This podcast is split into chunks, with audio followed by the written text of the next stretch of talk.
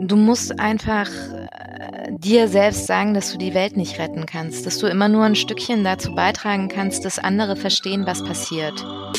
Sabine Wachs ist ARD-Korrespondentin in Paris. Sie erzählt uns, wie es ist, Expertin für ein ganzes Land und eine ganze Nation zu sein. Da darf man keine Angst haben, auch mal zu sagen, das weiß ich nicht. Wir sprechen über Aufgaben und Hindernisse und Vorurteile, mit denen sie schon zu kämpfen hatte. Ja, aber Sie sind ja noch so jung und da hätte ich gar nicht gedacht, dass Sie so schlagfertig sind. Und wir baden in Urlaubsgefühl. Es geht immerhin um Paris. Ich wohne in der Nähe vom Canal Saint-Martin wo im Sommer ganz viele Leute sitzen, einfach auf einer Decke und man picknickt da und trinkt ein Glas zusammen. Also holt euch ein Glas Wein. Hier ist unsere zweite Gästin. Die Medienmacherin im Gespräch mit Freddy Schürheck. Hallo alle und hallo Sabine Wachs aus dem ARD-Studio Paris. Bonjour. Hallo. Was kannst du denn auf Französisch besser, fluchen oder flirten? Fluchen. Was ist dein Lieblingsschimpfwort auf Französisch? Putain. Ja, ein Klassiker. Ich habe ja tatsächlich auch mal in Paris gearbeitet für sechs Monate in einer französischen Produktionsfirma. Und wenn ich mich an meine Zeit in Paris erinnere, dann äh, denke ich daran, wie wir beim Mittagessen immer so viel Wein getrunken haben, selbst wenn der Chef dabei war. Der war noch der Erste, der den Wein ausgegeben hat. Ist das immer noch so in Paris oder war mein Team damals einfach nur wirklich sehr versoffen? Nee, das ist teilweise immer noch so, vor allem wenn man jetzt zu irgendwelchen Presseterminen eingeladen ist, äh, zu Pressefrühstücks oder eher Pressemittagessen, dann gibt's meistens schon einen Umtrunk und dann ein Glas Weißwein oder äh, wenn man in, in Mittagessen ist, das macht man ja durchaus dann auch, dass man sich eben mit Gesprächspartnern vorher mal trifft zu Mittagessen oder auch zu Hintergrundgesprächen, dann steht tatsächlich öfter mal eine Karaffe Rotwein auf dem Tisch. Aber es ist, also es ist wirklich äh, weniger geworden, glaube ich. Das war früher viel, viel mehr, das halt einfach in den Mittagspausen, und das gab es ja früher auch in den Schulkantinen, ne? Die Lehrer saßen dann da bei ihren Schülern und hatten eine Karaffe Rotwein auf dem Tisch stehen. Also die Schüler nicht, aber die Lehrer.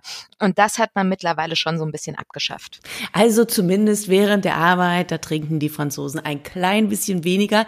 Schauen wir mal, bevor wir auf deine Arbeit gucken, auf deinen Feierabend. Ich glaube, viele von uns sind ganz schön neidisch bei dem Gedanken äh, daran, dass man jeden Abend die Möglichkeit hat, an der Seine vorbeizuschlendern. Man sieht den Louvre vorm Sonnenuntergang. Also so stelle ich es mir zumindest nach Feierabend bei dir vor.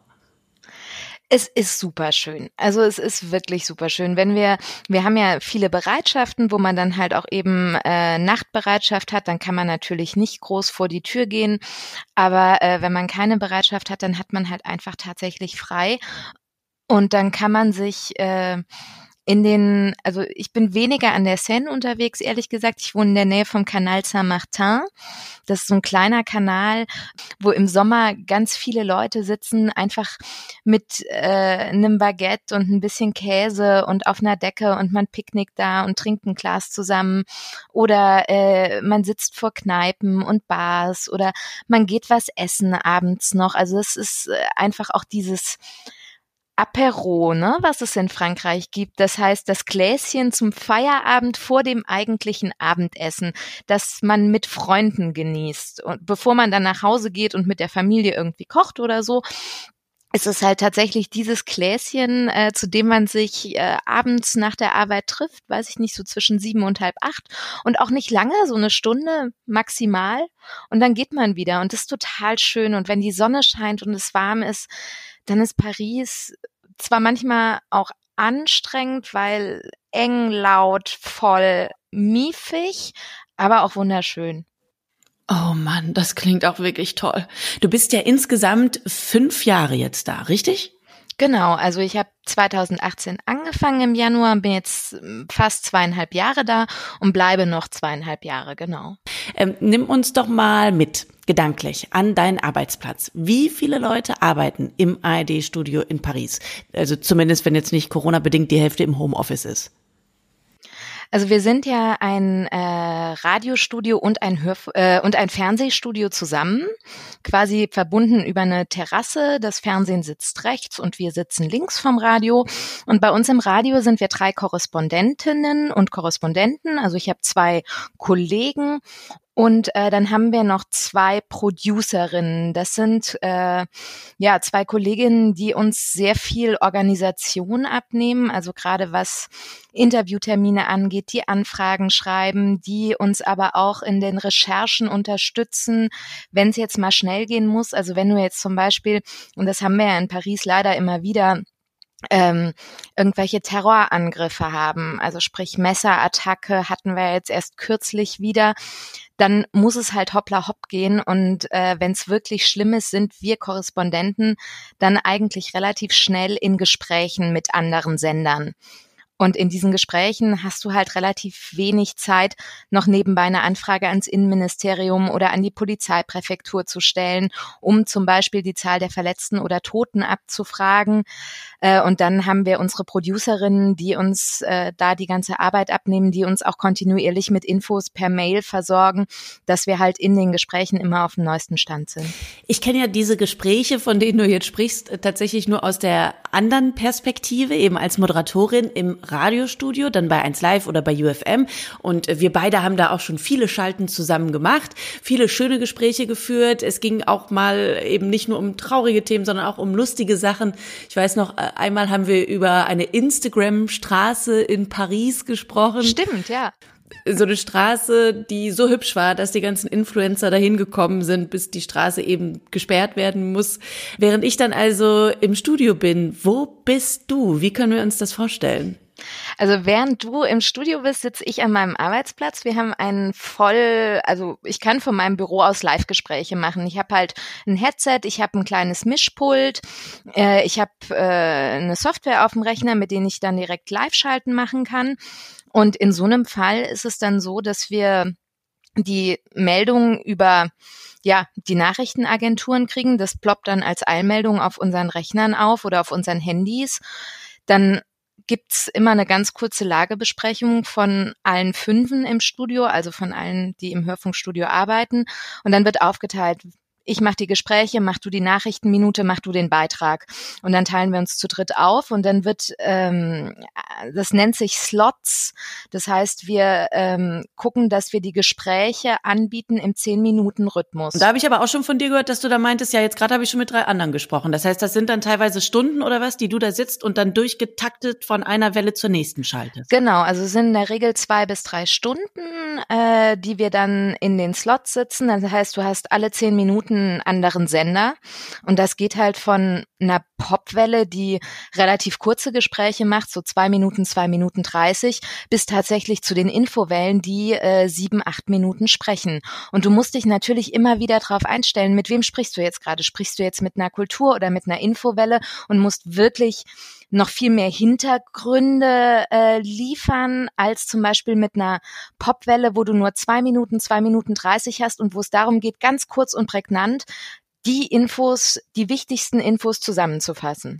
Und hattest du da tatsächlich dann auch schon mal die Situation, weil du ja eben nicht eins zu eins immer mit den ähm, Kolleginnen und Kollegen Fragen absprechen kannst und Antworten nochmal recherchieren kannst oder so, hattest du da schon mal die Live-Situation, dass du dachtest, oh Gott, der fragt mich jetzt was, was ich gar nicht genau weiß? Ja, die oh hat Gott. man. Also die hat man, das, das kommt vor und aber äh, da darf man keine Angst haben, auch mal zu sagen, das weiß ich nicht. Also ich finde, das ist sehr, sehr ehrlich, auch mal zu sagen, das weiß ich nicht. Das, die Informationen habe ich gerade im Moment noch nicht, aber ich kann sagen, das und das und das. Also dass man halt wirklich offen und ehrlich sagt, wenn jetzt die Frage ist, ja, in äh, welchem Viertel oder was war denn das für ein Viertel in Paris zum Beispiel, wo das jetzt stattgefunden hat, und du sagst, das kann ich im Moment noch nicht sagen. Die Information haben wir nicht, aber was wir wissen ist, dass äh, um die und die Uhrzeit das und das passiert ist. Also und dafür hat jeder Verständnis und jeder Moderator hat Verständnis und man selbst, wenn man das das erste Mal gemacht hat, ist es okay. Nachdem man das das erste Mal gemacht hat, merkt man, es war überhaupt nicht schlimm. Guck mal, ich stelle es mir gerade eher so vor, wie irgendwie in der Schule, wenn man vorne beim Referat steht und dann wird man irgendwas gefragt, das man nicht weiß und dann, okay, wie reagiere ich? Du sagst einfach offen damit umgehen, ist natürlich auch klar, ihr könnt ja auch nicht immer alles wissen und gerade wenn ihr dann eben auch in brenzligen Situationen in euren Slots die ganze Zeit feststeckt, stelle ich es mir halt auch schwierig vor, sich die ganze Zeit noch abzudaten, was eben die Infos sind. Aber gut, dafür habt ihr dann die Producer, hast du gesagt. Genau, und wir haben die Agenturen, die Nachrichtenagenturen, die wir halt parallel immer wieder lesen. Aber in gerade solchen Situationen gibt's halt Momente, wo von einer auf die anderen Sekunde irgendwas ist und dann kriegt man es nicht mit und dann ist man natürlich klar, man muss immer gucken. Es ist halt schon, ja, man, man teilt sich so auf, ne? Mit einem Auge ist man auf dem Bildschirm, mit dem anderen Auge hat man irgendwie den Nachrichtenfeed vom französischen äh, Infosender, die, die immer sehr, sehr gut sind. Dann hat man Twitter auf, weil weil es wird ja ganz viel getwittert, dann twittert auf einmal der Präsident oder der Innenminister und dann versucht man das noch einzubauen. Und was ich auch schon hatte, dann, ich meine, die twittern natürlich auf Französisch. Und ich kann es ja, ich muss es ja übersetzen. Und dann lese ich das und in dem Moment, in dem ich es lese, versuche ich es zu übersetzen und dann fällt mir das Wort nicht ein. Und dann hängt man und dann hängt man und dann oh hängt Gott. man. Aber es geht. Aber so gehangen hast du bei mir in den Gesprächen noch nie. Das war immer, immer alles top. Wirklich, ich muss an dieser Stelle mal sagen. Das macht immer sehr viel Spaß, mit dir zu sprechen. Ähm, kriegt ihr diese Techniken, das Handwerkszeug für so einen Korrespondentenjob eigentlich vorher beigebracht? Gibt es so eine Art Corrie-Schule, wo die Leute dann hinkommen, die dann anschließend nach Asien, nach Afrika, in die USA oder nach Frankreich gehen?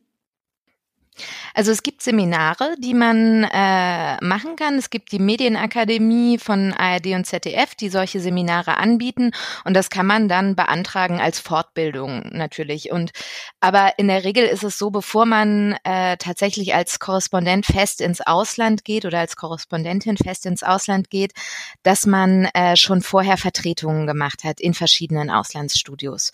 Also das heißt, ich war zum Beispiel, bevor ich im Januar nach Paris bin 2008 2018 schon drei, vier Mal im Studio und habe auch über einen längeren Zeitraum Urlaubsvertretungen gemacht oder habe während der Präsidentschaftswahl 2017 war ich fast acht Wochen in Paris und habe die Kolleginnen und Kollegen vor Ort unterstützt, weil dann braucht man einfach mehr Leute, die da sind, dann reichen drei nicht, wenn man so einen großen Wahlkampf hat und ähm, da sammelt man auch seine Erfahrungen. Lass uns mal nochmal zurückschauen, ein bisschen vor die Zeit als ARD-Korrespondentin. Wie bist du überhaupt erstmal dahin gekommen? Als Kind wolltest du ja eigentlich was ganz anderes werden, hast du mir mal gesagt. Was habe ich dir erzählt, was ich als Kind werden wollte? Ballerina. Stimmt, ja, das war, äh, also da war ich aber wirklich klein, habe ich angefangen, äh, ich habe lange Zeit Ballett gemacht und hatte wirklich so die Vorstellung, Tänzerin, Ballerina, Zirkusartistin, also irgendwas tatsächlich so mit ähm, Akrobatik und Grazie und sowas zu werden. Und ähm, ja, durch durch so ja, manchmal spielt's ja dann auch anders. Ne? Ich habe halt lange Ballett gemacht, es hat mir viel Spaß gemacht und habe auf Pferden rumgeturnt. Ich habe voltigiert, so meine Akrobatik immer als Hobby gemacht. Aber ich habe irgendwann gemerkt, dass es doch ganz andere Sachen sind, die mich, die mich interessieren. Und äh, habe in der Schule schon angefangen für die Schülerzeitung zu schreiben. Das fand ich ganz, ganz spannend und ähm, habe dann ja so so Stück für Stück irgendwie mal ein Praktikum hier gemacht beim beim Saarländischen Rundfunk in Saarbrücken auch noch in der Schulzeit und bin dann nach dem Abitur nach Neuseeland und habe einfach mal ein Jahr lang gar nichts äh, in die Richtung gemacht, sondern einfach körperlich gearbeitet, was ich ganz spannend fand. Also bedeutet, du hast da Work and Travel gemacht auf einer Farm oder so? Genau, auf einer Farm gearbeitet und rumgereist und so. Und äh, da war mir dann aber schon so ein bisschen, habe ich mir überlegt, was möchte ich eigentlich studieren und wollte dann Politikwissenschaften studieren, Deutsch-Französisch, was ich dann auch gemacht habe. Und hatte aber da auch noch gar nicht so das große Bedürfnis, Journalistin zu werden, sondern hatte irgendwann mal so die Idee, ja, diplomatischer Dienst fände ich spannend, also ein Job, wo du viel reisen kannst, äh, wo du viel erlebst und äh, wo es einfach nicht langweilig ist, also wo, jetzt nicht so 9 to 5, sondern schon so, ja, 24-7 eher gesagt, ne? Und ähm, dann bin ich in Münster gelandet, weil ich habe immer ein Jahr in Lille in Nordfrankreich studiert und ein Jahr in Münster. Das war dieses Doppeldiplom. Und in Münster habe ich Uniradio gemacht. Und da ist mir wieder eingefallen, dass ich Radio eigentlich ziemlich cool finde und Journalismus ziemlich cool finde. Und dann habe ich angefangen, tatsächlich mit Vollgas in die Richtung zu gehen, habe mich um Praktika gekümmert und äh, viel, viel ausprobiert im Uniradio, wo du dich halt echt austoben kannst, ne? wo du auch einfach mal dir überlegen kannst, welche Themen finde ich spannend, darüber mache ich jetzt was und so, wo du halt keine großen Vorgaben hast. Und ähm, so bin ich dann im Endeffekt tatsächlich beim Radio gelandet. Und danach bist du dann ja auch ins Volontariat gegangen beim Saarländischen Rundfunk. Und ich erinnere mich dann noch an Bilder, weil ich zu der Zeit ja auch beim SR gearbeitet habe, bei 103.7 unser Ding, bei der Jungen Welle. Und ich erinnere mich an Fotos im Intranet vom SR, wo du auch mit drauf warst als eine der Volontärinnen. Und ihr wart aber fast nur Mädels in eurem Jahrgang. Kann das sein? Ja, wir waren fünf Mädels und äh, zwei Jungs, ja. Was, was glaubst du, ja. woran das gelegen hat? Ach, vielleicht waren die Mädchen, äh, Mädels einfach diejenigen, die sich im Auswahlverfahren besser geschlagen haben? Weiß ich nicht, keine Ahnung. Wie sieht's denn bei dir ansonsten bisher in deiner Karriere aus? Hattest du da schon mal das Gefühl, dass es ähm, für dich ein Vorteil oder auch ein Nachteil war, eine Frau zu sein? Schwierig. Also ein Vorteil glaube ich tatsächlich nicht. Äh, Nachteil, hm, man hat oder ich habe das erlebt ganz am Anfang, als ich angefangen habe, auch äh, als Journalistin zu arbeiten, auch nach dem Volontariat, dass man als junge Frau von, sage ich mal, älteren Politikern, und da bin ich tatsächlich auf Politiker männlich, äh, nicht immer 100 Prozent ernst genommen wird. Also ich hatte irgendwann mal eine Situation, da hatte ich was recherchiert und bin dann zu einem Interview mit einem Politiker gefahren und äh, habe ihm die erste Frage gestellt und der hat mir eine Antwort darauf gegeben und dann sagte ich ja, aber so und so und so. Und dann hat er mich angeguckt und gesagt, ach, Sie sind ja gut informiert. Und daraufhin sagte ich, das ist mein Job. Ja, aber Sie sind ja noch so jung und da hätte ich gar nicht gedacht, dass Sie so schlagfertig sind. Ja, es ist mein Job. So, Punkt aus, Ende. Und ich mache den genauso gut wie jemand, äh, der äh, männlich ist und in meinem Alter oder männlich ist und ein paar Jahre älter. Ich bereite mich natürlich ordentlich vor auf das, was ich mache. Und dass man als Frau, als junge Frau tatsächlich so ein bisschen unterschätzt wird, kann man sich selbst zum Vorteil machen, indem man dann ja vielleicht äh, ein bisschen damit spielt. Ich bin da eher dagegen. Ich gehe da eher offensiv äh, vor und äh, stelle direkt klar, dass, dass ich eben informiert bin und äh, ja, also schön zeigen, wie sie sich einfach in einem geirrt haben. Das ist aber genau der Weg, den man da gehen muss, glaube ich, in solchen Situationen. Ich habe mal was Ähnliches erlebt bei einer Podiumsdiskussion mit einem Minister, dessen Namen ich jetzt nicht nennen möchte, aber der tatsächlich immer wieder so flirtige Sprüche mir gegenüber gebracht hat. Und ich dachte nur, wir sind ja bei einer ernsthaften Diskussion. Bitte nehmen Sie mich auch ernst hier als Gesprächsführerin quasi, als Gesprächsleitung. Äh, stattdessen hat er mich immer so von der Seite so versucht anzubaggern. Und dem habe ich dann tatsächlich eiskalt einen Abfuhrspruch nach dem anderen gedrückt. Es war ganz äh, unterhaltsam so, das Publikum hat immer viel gelacht.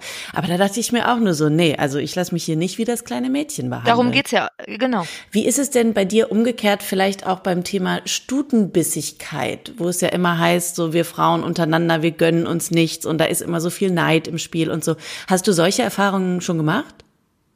Also so eine so eine Situation hatte ich Gott sei Dank noch nicht und ich glaube auch, dass das einfach vielleicht in, in unserer Generation, sage ich mal, der 25 bis 45-Jährigen, um es jetzt mal einfach weit zu fassen, nicht mehr so das Thema ist, sondern dass wir Frauen, und das finde ich zum Beispiel total schön, äh, wir haben in Paris eine Gruppe von Kolleginnen, äh, Journalistinnen, äh, Zeitungsjournalistinnen zwei Stück und eine Agenturjournalistin und wir sind eine relativ enge Mädelsgruppe geworden. Wir haben äh, zusammen den G7-Gipfel letztes Jahr in Biarritz gestemmt äh, und haben uns im Vorfeld dieses Gipfels eigentlich richtig gut kennengelernt und dann da auch gemeinsam äh, waren wir viel unterwegs und haben uns un gegenseitig unterstützt.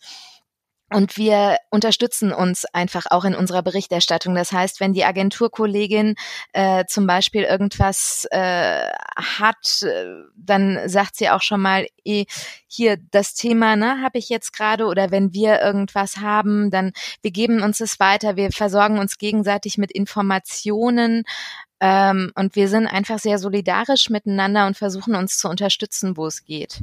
Ja, aber voll gut. Auch wenn ihr zum Beispiel dann auf den gleichen Pressekonferenzen oder so seid äh, und man versteht mal die ein oder andere Französisch-Vokabel nicht, dann kannst du direkt ja einfach die anderen fragen, weil man muss ja äh, tatsächlich sagen, die Franzosen sind in Sachen Sprachen ja gnadenlos. Also ich habe äh, eben auch halt Französisch studiert und viel Zeit immer wieder in Frankreich verbracht und mit Englisch und so, nee, nee, nee, das ist nicht ihrs. Entweder du verstehst es oder hast halt verloren. Ja, ja, die sind ein bisschen schwierig.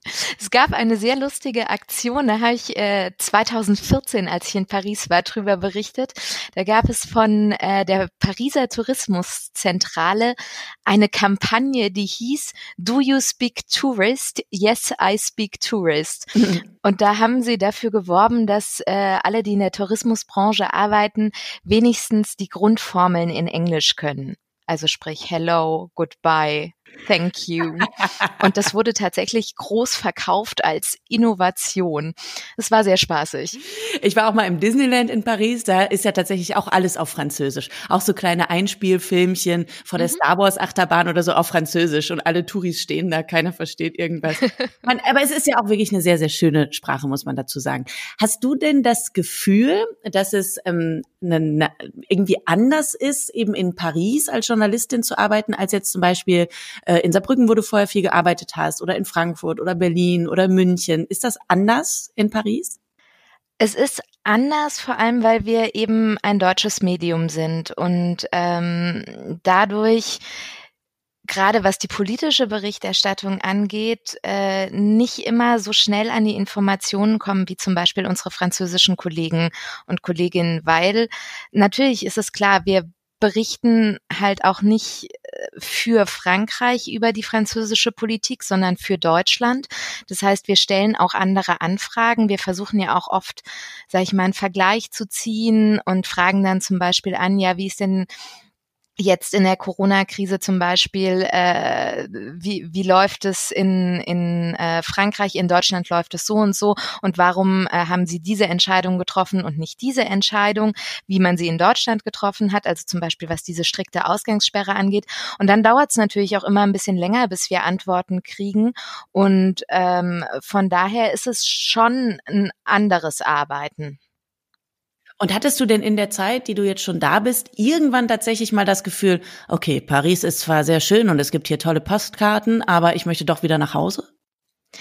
Ich möchte nach Hause nicht, aber dieses Gefühl, du steigst aus der Metro und es ist alles voll.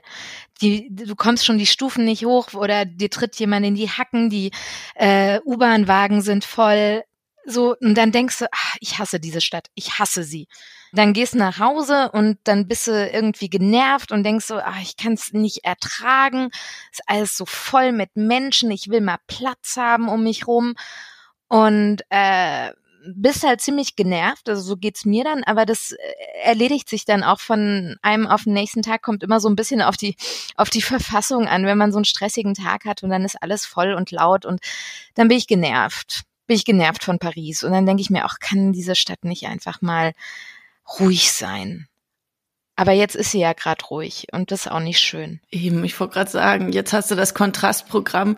Ihr habt jetzt ja tatsächlich noch bis Emmanuel Macron, der französische Präsident, hat ja tatsächlich jetzt ähm, alle Regeln nochmal verlängert. Bis 11. Mai müsst ihr jetzt quasi mhm. zu Hause bleiben, mindestens erstmal. Als du das gesehen hast im Fernsehen und ja wahrscheinlich auch eben jobbedingt natürlich dann auch nochmal ganz anders verfolgt hast mit einem anderen Blick, was hast du da gedacht, als du das gehört hast? Noch vier Wochen.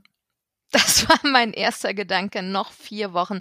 Auf der anderen Seite war es aber auch okay, weil er äh, sagte, am 11. Mai wird gelockert.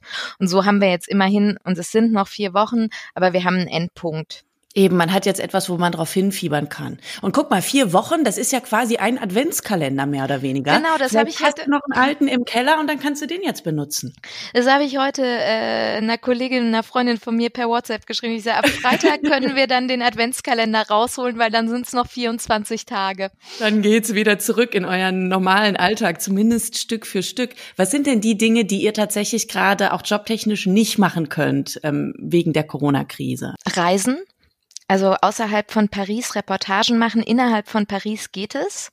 Ähm, natürlich unter Sicherheitsvorkehrungen wie Mundschutz, Handschuhe, äh, eine Plastiktüte übers Mikro und äh, auch immer gucken, ob die Menschen, mit denen man gerne die Reportage machen würde, äh, tatsächlich dazu bereit sind. Also ich war jetzt äh, vergangene Woche bei einer Tafel wo Bedürftige versorgt werden in Paris. Da bin ich hingefahren, da hatte ich dann natürlich Mundschutz, Handschuhe an und so.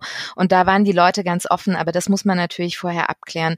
Was für uns halt im Moment tatsächlich flach fällt, ist äh, Geschichten aus anderen Landesteilen zu machen, weil wir einfach nicht reisen können im Moment, weil kaum Züge fahren, weil es unfassbar beschwerlich ist, von A nach B zu kommen, weil wir nirgendwo übernachten können, weil es ja die Hotels sind zu. Also das heißt, alles, was wir sonst so an Reportagen aus dem Land machen, fällt größtenteils weg. Ein Kollege von uns ist in der Bretagne im Moment mit seiner Familie und ähm, arbeitet von dort aus aus dem Homeoffice. Der macht dann Reportagen aus der Bretagne, so dass wir halt auch ein bisschen einen Blick in andere Teile von Frankreich haben. Aber wir in Paris, wir können halt im Moment nur aus Paris arbeiten. Tja, dann drücke ich euch erst recht die Daumen, dass ihr bald wieder auch andere Dinge machen könnt. Was ist denn von den ganzen Reportagen, die du schon woanders auch in Frankreich gemacht hast, so das Schönste gewesen, wo du dir dachtest, wow, das ist schon ein schöner Job, den ich da habe? Also toll war Korsika. Korsika gehört ja auch zu Frankreich. Und ich war letztes Jahr äh, zum 250. Geburtstag von äh, Napoleon Bonaparte äh, auf Korsika. Der ist in Ajaccio geboren, in, auf Korsika. Und dort gibt es, gab es einen, einen riesen Festakt äh, zu Napoleons 250. Geburtstag. Und äh, am 15. August ist der und äh, im August auf Korsika eine Reportage zu machen und tatsächlich auch ein bisschen Zeit zu haben. Ich hatte eine Woche Zeit und habe halt äh, die Reportage über den Napoleon-Geburtstag gemacht, habe aber auch noch andere Reisereportagen mitgebracht, weil wenn wir tatsächlich äh, sagen, wir fahren nach Korsika, dann sammelt man halt so ein bisschen, dann macht man relativ viel und bleibt dann dafür irgendwie vier Tage so. Und äh, das war wirklich, da dachte ich, ich habe einen Traumjob, weil du konntest halt abends nach getaner Arbeit eine Runde an den Strand schwimmen. Oh. Das ist schon ein Traumjob. Oh, voll gut. So, bevor wir jetzt alle total neidisch werden auf dich, hast du auch noch irgendeinen Job mal gehabt, wo du dachtest, okay, so hatte ich mir das ganze Korrespondentin-Dasein nicht vorgestellt? Was heißt nicht vorgestellt? Also was sehr, ähm, sehr stressig sein kann, wenn du unterwegs bist. Also zum Beispiel auch, wenn du ähm, zu irgendwelchen deutsch-französischen Ministerräten oder Gipfeln fährst, äh, dann kann es sein, dass deine Technik einfach nicht so funktioniert, wie du das möchtest. Dass du zum Beispiel in einem äh, improvisierten Pressezentrum sitzt, in dem äh, 70 Journalisten oder mehr versuchen, in ein WLAN zu kommen und du bist eigentlich nur damit beschäftigt, A, wie komme ich ins WLAN, B, warum äh, werde ich alle zwei Sekunden rausgeschmissen, äh, C, du kannst überhaupt kaum arbeiten, weil äh, du deine Sachen nicht überspielt kriegst und so weiter. Und das sind dann die Momente, wo du denkst, boah, ja, es muss ja jetzt auch nicht sein, ne? Genau die Situation kenne ich aber auch. Also jetzt äh, nicht unbedingt dann eben bei politischen Veranstaltungen oder so, sondern wenn ich äh, zum Beispiel als Reporterin auf Festivals unterwegs bin. Genau. du sammelst den ganzen Tag über super tolle O-Töne, machst schöne Interviews, bist richtig froh mit deiner Arbeit und dann kommt der Punkt, wo du das Ganze irgendwie ans Studio ja. in Köln oder in Frankfurt schicken musst und dann kommst du nicht ins WLAN. Und dann ist es ja bei uns eben auch so, als äh, Reporterin fürs Radio, das wird bei dir ja genauso sein, sind wir meistens alleine unterwegs. Das heißt, du hast auch nicht irgendwie wie beim Fernsehen vier Leute, die irgendwie versuchen, das jetzt zu wuppen, sondern du kämpfst alleine gegen das WLAN. Mhm, genau das. Aber bisher haben wir ja meistens diesen Kampf gewonnen. Ich habe bei dir gesehen ein Foto, wo ich mir dachte, oh Sabine, was war da denn los? Und zwar in deinem Insta-Kanal, da ist das Gesicht vom französischen Präsidenten auf deinem Gesicht. Im Februar. Was war da los? Im Februar? Jetzt muss ich mal gerade hier meinen Instagram-Account aufmachen. Welches Foto meinst du? Ja, also es war eine Maske, eine Macron-Maske auf Das Karnevals. Aha, das war, das war großartig. Und äh, es war wirklich, mein Kollege Marcel und ich, wir waren auf dem Kölner Karneval und er ging als Brigitte und ich ging als Emmanuel Macron. Super, es hat mir sehr gut gefallen, auf jeden Fall. Größentechnisch kam es jetzt nicht unbedingt so ganz hin oder ist sie wirklich so viel größer? Sie ist, er? doch, sie ist ein gutes Stück größer als er. Ja gut, dann hat es größentechnisch doch gepasst. Es hat dir auf jeden Fall sehr gut gestanden, sein Gesicht auf deinem Gesicht. Wie geht's bei dir jetzt eigentlich weiter, wenn du die fünf Jahre dann komplett hast? Wann ist das? Ende 2022? Genau, Ende 2022. Dann äh, gehe ich im Prinzip wieder auf meinen Vertrag beim Saarländischen Rundfunk zurück. Und freust du dich schon drauf oder spielst du vielleicht auch mit dem Gedanken, gerade bei Korrespondenten ist das ja manchmal so, die gehen dann nochmal woanders hin. Die Annette Ditter zum Beispiel, die ja Korrespondentin für die ARD ist in London, die war äh, vorher auch schon in New York Korrespondentin und dann, ich glaube, noch in Polen war sie auch. Ist das bei dir auch sowas, wo du sagst, okay, vielleicht dann als nächstes wieder irgendwo anders hin auch irgendwann? Auch wenn sich die Gelegenheit ergibt, würde ich, glaube ich, nicht Nein sagen. So ein bisschen Saarbrücken ist, glaube ich, auch wieder schön. Vor allem hier ist Familie.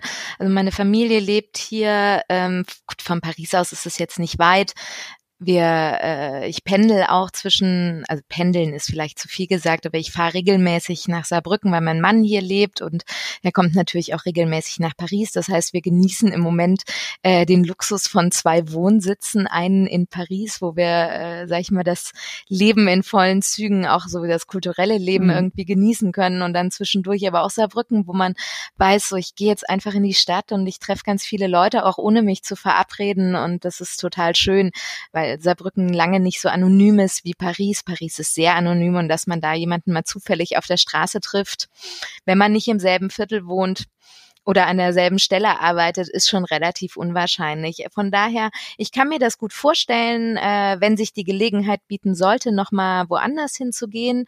Aber ich kann es mir auch vorstellen, nochmal zurück nach Saarbrücken zu gehen. Was glaubst du denn, für wen ähm, ist denn dieser Job als Korrespondent was? Wem würdest du so einen Job, der natürlich, ist uns allen klar, sehr schwer nur zu bekommen ist, aber wem würdest du sowas empfehlen?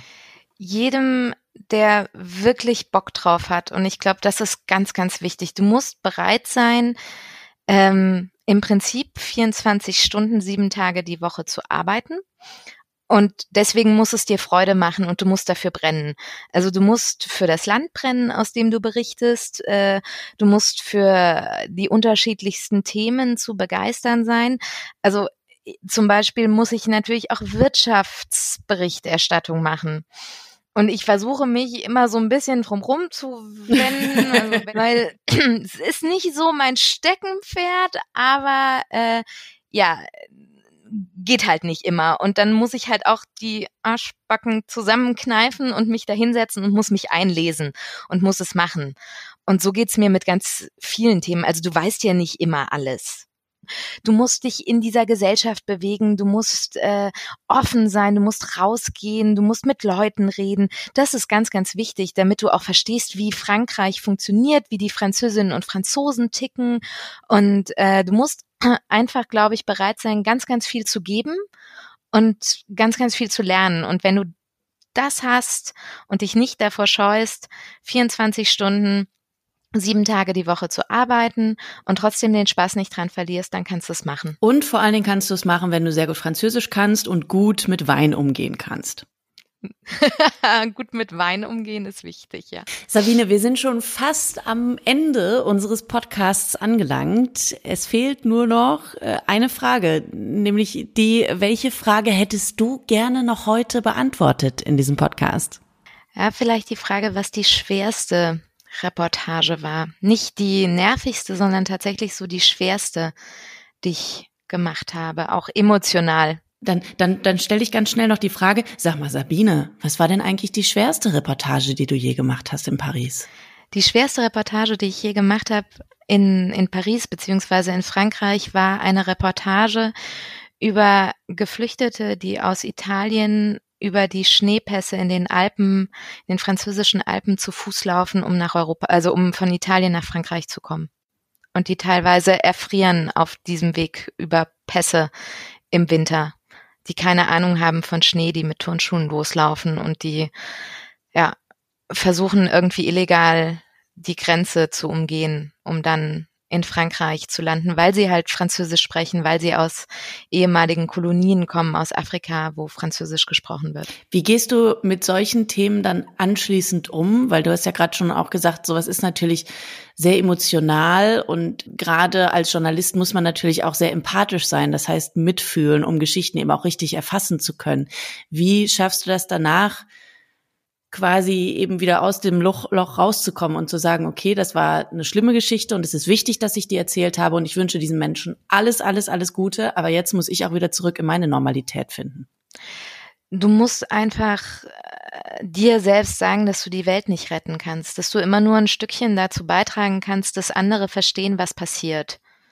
Und äh, wenn ich erzähle, was an der Grenze zu Italien, an der französisch-italienischen Grenze passiert, habe ich schon eine ganze Menge getan. Aber ich werde die Situation an der französisch-italienischen Grenze nicht ändern können. Aber ich kann darauf aufmerksam machen. Und das ist das, was mir dann wiederum äh, die Zuversicht gibt, dass genau das, was ich tue, wichtig und richtig ist. Vielen Dank an Sabine Wachs auch für die spannenden Eindrücke aus dem Corrie-Leben. Die nächste Medienmacherin, die ich euch hier vorstelle, ist Daniela Wojtowicz. Sie ist Online-Journalistin und Formatentwicklerin für Funk und den WDR. Und sie ist der digitalste Mensch, den ich kenne. Und das, obwohl sie erst nach dem Abi ihre erste E-Mail-Adresse bekommen hat. Aber das erzählt sie euch dann einfach selbst in der nächsten Folge vom Medienmacherin Podcast. Wenn ihr Feedback und Wünsche habt, gerne her damit über alle digitalen Wege, die es gibt.